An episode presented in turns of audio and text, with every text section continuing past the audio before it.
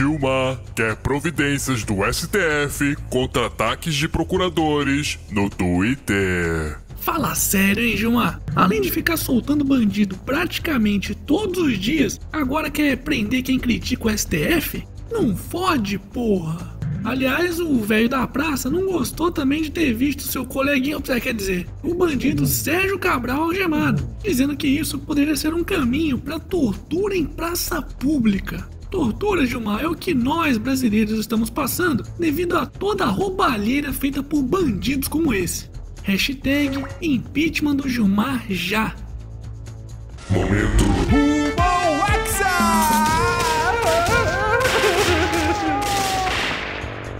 E aí, animado para os jogos do Brasil na Copa do Mundo? Oh, que legal! Domingo tem jogo contra a Suíça, hein? E aí, será que vamos ganhar? Bom, dentro de campo eu realmente não sei e tô pouco me fudendo para isso. Mas fora dele, que é onde realmente interessa, já estamos perdendo de goleada. Olha só.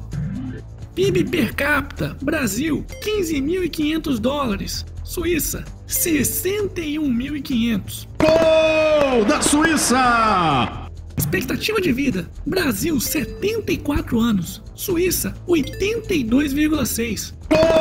Gol da Suíça! Taxa de desemprego: Brasil 12,9%, Suíça 3,2%. Gol da Suíça! Taxa de homicídios: Brasil 30 assassinatos para cada 100 mil habitantes, Suíça 0,5. Gol da Suíça! Bom, eu até poderia continuar aqui com outros números como índice de corrupção, índice de liberdade econômica e por aí vai. Mas aí seria humilhação demais, né? Então, acho melhor a gente parar por aqui. Apito árbitro. Hashtag Vai Brasil.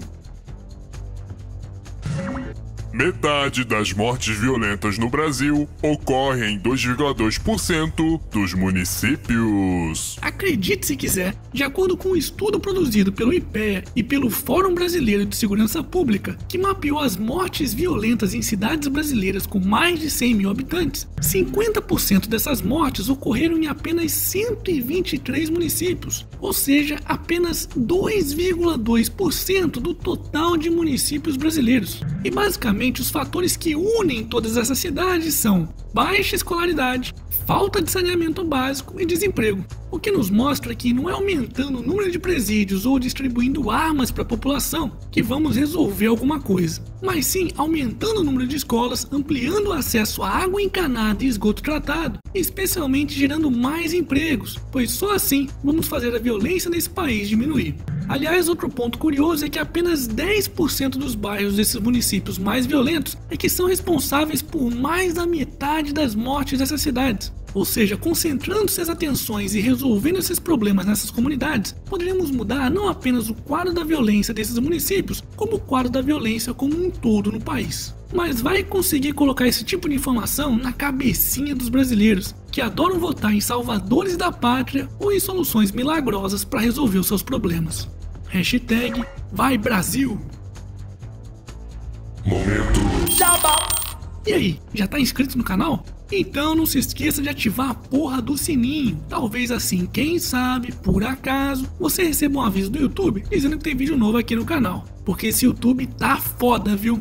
Aliás, uma outra solução ainda melhor é acompanhar o canal diretamente pelo site canaldootário.com.br ou pelas redes sociais como Facebook Instagram com vários stories muito legais todos os dias e pelo Twitter, que é a rede social que eu mais interajo com o público. Chupa YouTube! Aqui é canal do Otário, porra!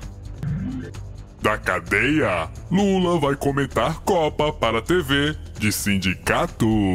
Não, não, tô de sacanagem não. Mesmo preso desde o dia 7 de abril na carceragem da Polícia Federal em Curitiba e condenado a 12 anos e um mês de prisão pelos crimes de corrupção e lavagem de dinheiro referentes ao caso do Triplex no Guarujá, Lula estreará nessa segunda-feira como comentarista da Copa do Mundo. Isso mesmo, o petista participará das transmissões da TV dos Trabalhadores, a TVT. Mas calma, pois essa participação não será presencial, mas sim feita através de cartas com as suas impressões sobre a Copa e que serão lidas pelo jornalista José Trajano durante as transmissões. Mas aí você vai perguntar: como é que Lula vai assistir aos jogos se ele está preso? Pois é, para quem não sabe, Lula tem direito a uma TV em sua suíte, ou quer dizer, em sua cela especial, onde tá preso. Mas o pior mesmo é que parece que tudo isso não é ilegal. Bom, pelo menos poderiam aproveitar ele para comentar festas juninas, né? Porque de quadrilha ele entende. Hashtag somos todos otários.